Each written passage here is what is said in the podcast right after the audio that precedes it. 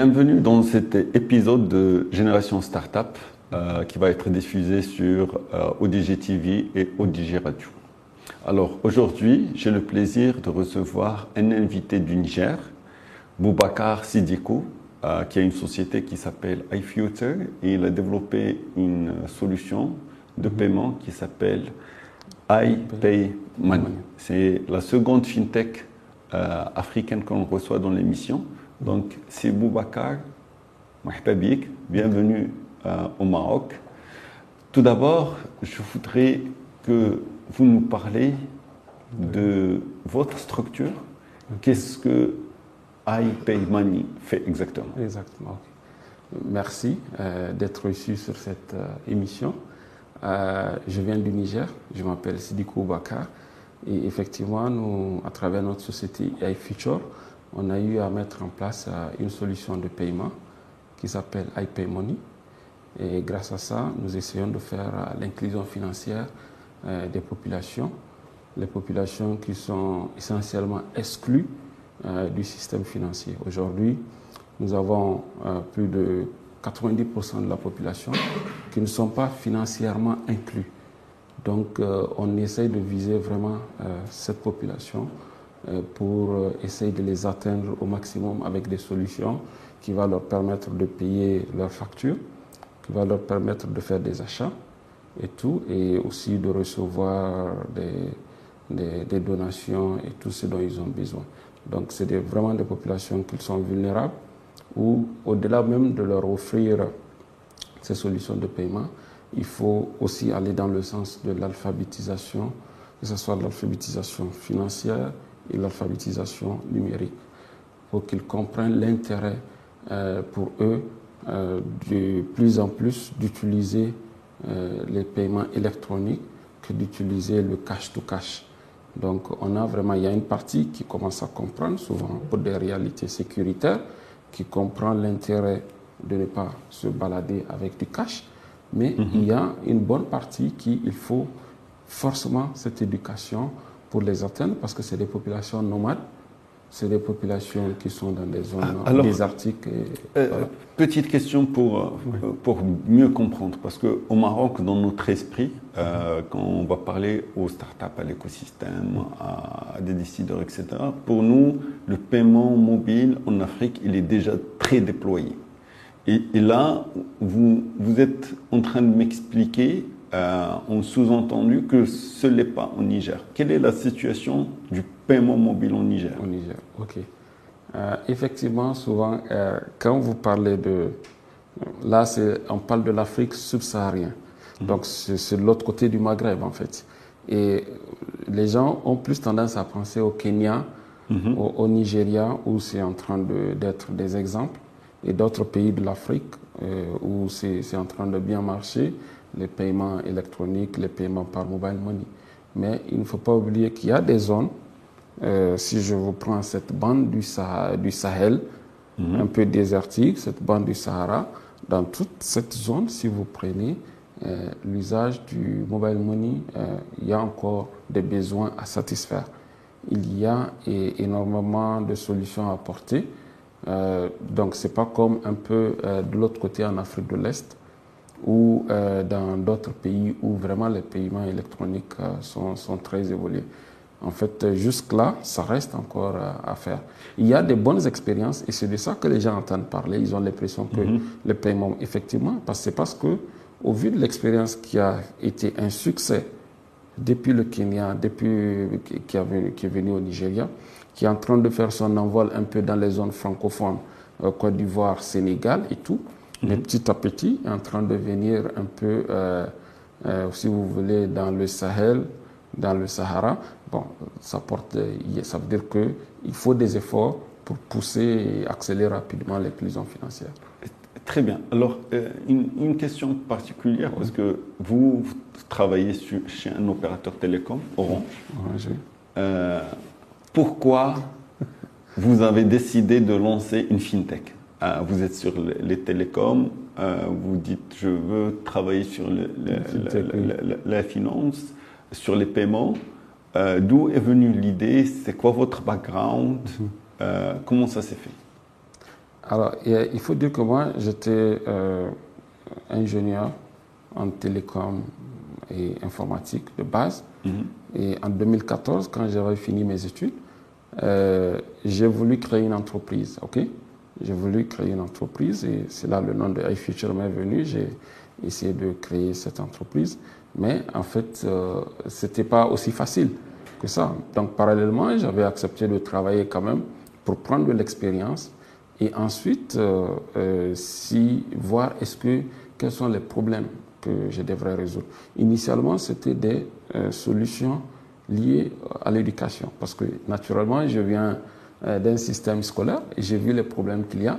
Quand j'ai créé Futur, c'était pour résoudre mais plus tard, il y avait euh, le problème de paiement euh, que je devrais résoudre parce que l'une des premières solutions qu'on avait lancées, c'était pour permettre à ce que les étudiants, ceux qui veulent faire les examens et concours, euh, la population, ceux qui veulent aller dans les trucs de service public pour payer les frais des examens et concours, puissent et payer ces, ces frais. Mais on a vu que beaucoup de gens n'avaient pas le mobile money ils étaient, c'était des étudiants, mais en fait, ils n'étaient pas, euh, ils n'avaient pas de moyens de paiement. Et on s'est dit, mais écoute, donc ça veut dire, dans ces zones reculées, ces élèves qui sont dans un, ils ont du mal à accéder. Et on s'est dit, au-delà même d'offrir, par exemple, ces solutions pour l'éducation, il faut aussi attaquer le problème lié à l'inclusion financière. Parce que pour que notre activité marche correctement, on a besoin des gens qui soient capables de payer donc, s'ils n'ont pas de moyens de paiement, ils ne pourront pas payer. Donc, du coup, on, a compris, moi, idéalement, j'ai compris que là aussi, c'est notre problème à résoudre. J'ai attaqué le problème de l'éducation. Aujourd'hui, c'est bien iFuture est en train de, si vous voulez, dans le domaine de l'éducation quand même, si c'est ce qui concerne euh, les examens et concours, c'est iFuture qui est en train de permettre à l'État d'avoir toute l'infrastructure nécessaire pour gérer proprement euh, ces examens, ces concours au niveau des institutions. Maintenant, au-delà, le moyen de paiement aussi reste capital. Et de là aussi, on découvre qu'il y a d'autres problèmes. Et le problème, c'est qu'il faut attaquer l'inclusion financière des populations si on veut aller loin, parce que les services sont payants. Alors, euh, ça me ramène à vous poser une autre question sur quelle est votre situation actuelle? Combien de clients vous avez? Combien de transactions vous faites? Quel est le chiffre d'affaires qui transite sur votre euh, plateforme actuellement? Alors, euh, en termes de clients, aujourd'hui, euh, nous avons plusieurs catégories de clients. Nous avons les clients B2B, mhm. donc, et B2G. B2G, c'est le business to government, qui ça, c'est avec les institutions de l'État. Mhm. Et nous avons les clients B2B, qui sont les marchands. Souvent, mhm. c'est des e-commerce qui ont besoin euh, d'encaisser des paiements, que ce soit au Niger, un peu partout dans le monde. Ils ont besoin d'encaisser, que ce soit, ça peut même être des gens qui sont ici. Et grâce à mon arrivée ici, j'ai découvert euh, plein de gens qui ont des clients dans la zone de l'Afrique de l'Ouest et qui vendent des solutions là-bas. Mais ils n'ont pas de moyens pour encaisser. Et aujourd'hui, ma venue au niveau de cet événement Startup Maroc m'a permis de découvrir ce genre de clients qui ont vraiment besoin d'offrir euh, à leurs clients qui sont dans toute la zone Afrique de l'Ouest des moyens pour encaisser leurs paiements. Et ça, c'est le segment B2B. Maintenant, dans le segment B2C, c'est là qu'on a développé une application mobile où on veut que ces populations adoptent ce moyen de paiement pour pouvoir payer euh, les services depuis, euh, depuis leur, leur téléphone.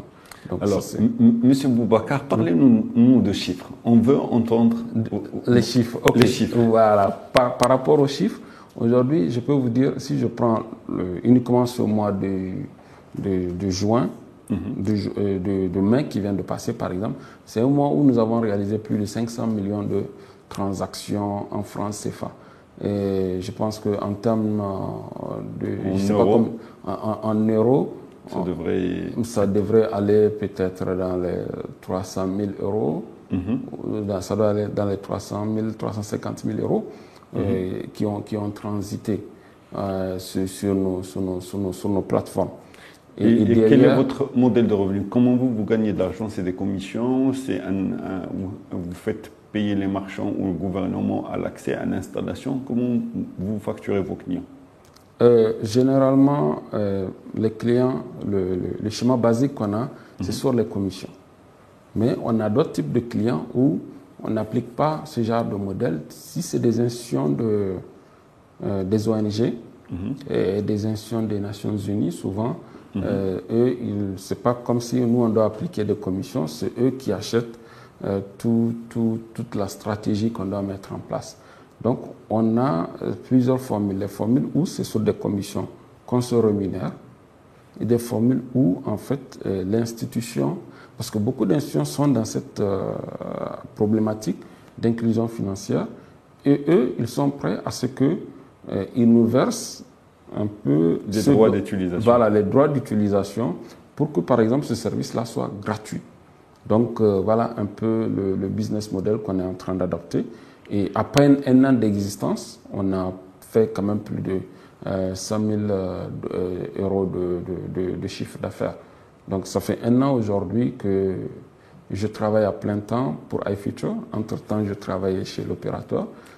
Voilà, mais aujourd'hui, on a réalisé quand même plus de 100 000 dollars de chiffre d'affaires. Et puis, on a aussi, en termes de personnel, l'équipe qui est là. Aujourd'hui, je suis accompagné par plus de 15 collaborateurs et on a commencé à faire notre extension dans les autres pays.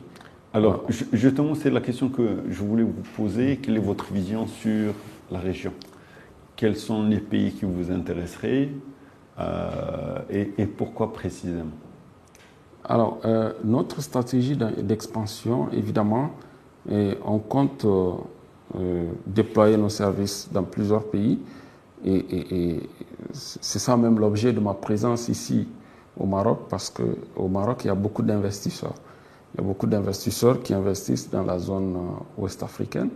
Et euh, on a plusieurs rencontres hein, entre aujourd'hui et demain. Et je continue à les rencontrer et exposer notre vision qui consiste à comment atteindre le marché de manière globale au niveau de la zone et francs CFA et euh, progressivement vers les autres zones. C'est ça, et il y, a, il y a de belles perspectives parce qu'il faut rencontrer ces, ces, profils, ces banquiers, ces investisseurs pour voir comment on peut euh, grandir ensemble. Alors, et ça, ça me ramène à ma, ma dernière question. Mhm. De quoi avez-vous besoin maintenant pour euh, grandir, pour se développer?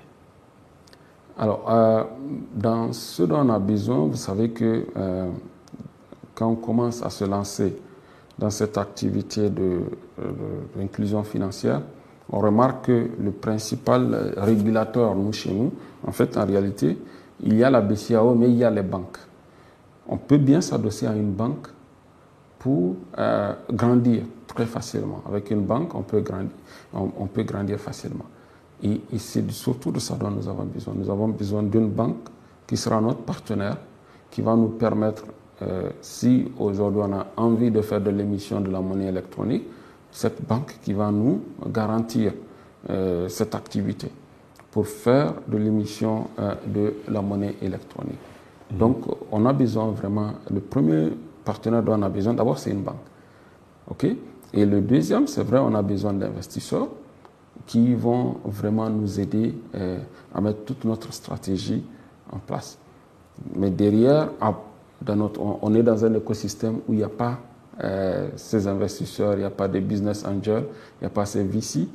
Donc, on, on a découvert qu'on peut s'adosser sous les organismes humanitaires et les institutions des Nations Unies, par exemple, pour grandir mm-hmm. petit à petit. Ils ont des subventions qu'ils nous allouent et c'est grâce à eux qu'on fait notre bout de chemin avant de toucher euh, les, les, les, vrais businessmen, si vous voulez, ceux qui euh, vont vraiment nous aider à, à, à grandir. Alors, euh, peut-être un dernier message pour l'écosystème marocain. Alors, il faut dire que de l'autre côté, quand on regarde le Maroc, on, on se dit que c'est un géant. C'est un géant, on se dit que tout marche très bien. Et pour la petite histoire, quand je venais, j'étais venu avec ma carte euh, Mastercard Visa. Bon, j'étais confiant que partout où je pars, il me suffisait de, de mettre ma carte. Mais j'ai réalisé qu'il me fallait des dirhams parce que là j'ai compris que même au Maroc, il y a euh, des problèmes à résoudre. Euh, l'inclusion financière, l'inclusion des moyens de paiement électronique n'est pas aussi répandue que ça. Ici, je suis à Rabat, je vous dis que c'est pas n'importe où, je peux donner ma carte et puis on me dit ok, je fais mes paiements. Donc du coup, euh, j'ai compris qu'il y a réellement des, des, problèmes à résoudre et quand les autres partenaires UPI et les, autres FinTech qu'on a rencontrés pendant cet événement m'ont parlé de leurs solutions. J'ai compris qu'il y a vraiment des, des, perspectives, il y a des solutions réelles à résoudre. Il y a euh, ceux qui sont dans, euh, que le Maroc c'est un grand pays, mais il faut quand même, euh, comment on appelle ça, continuer à supporter euh, ces startups et puis que le régulateur aussi ne soit pas un régulateur qui, qui tue le bébé dans l'œuf. Moi, c'est surtout ça que j'ai gardé du Maroc.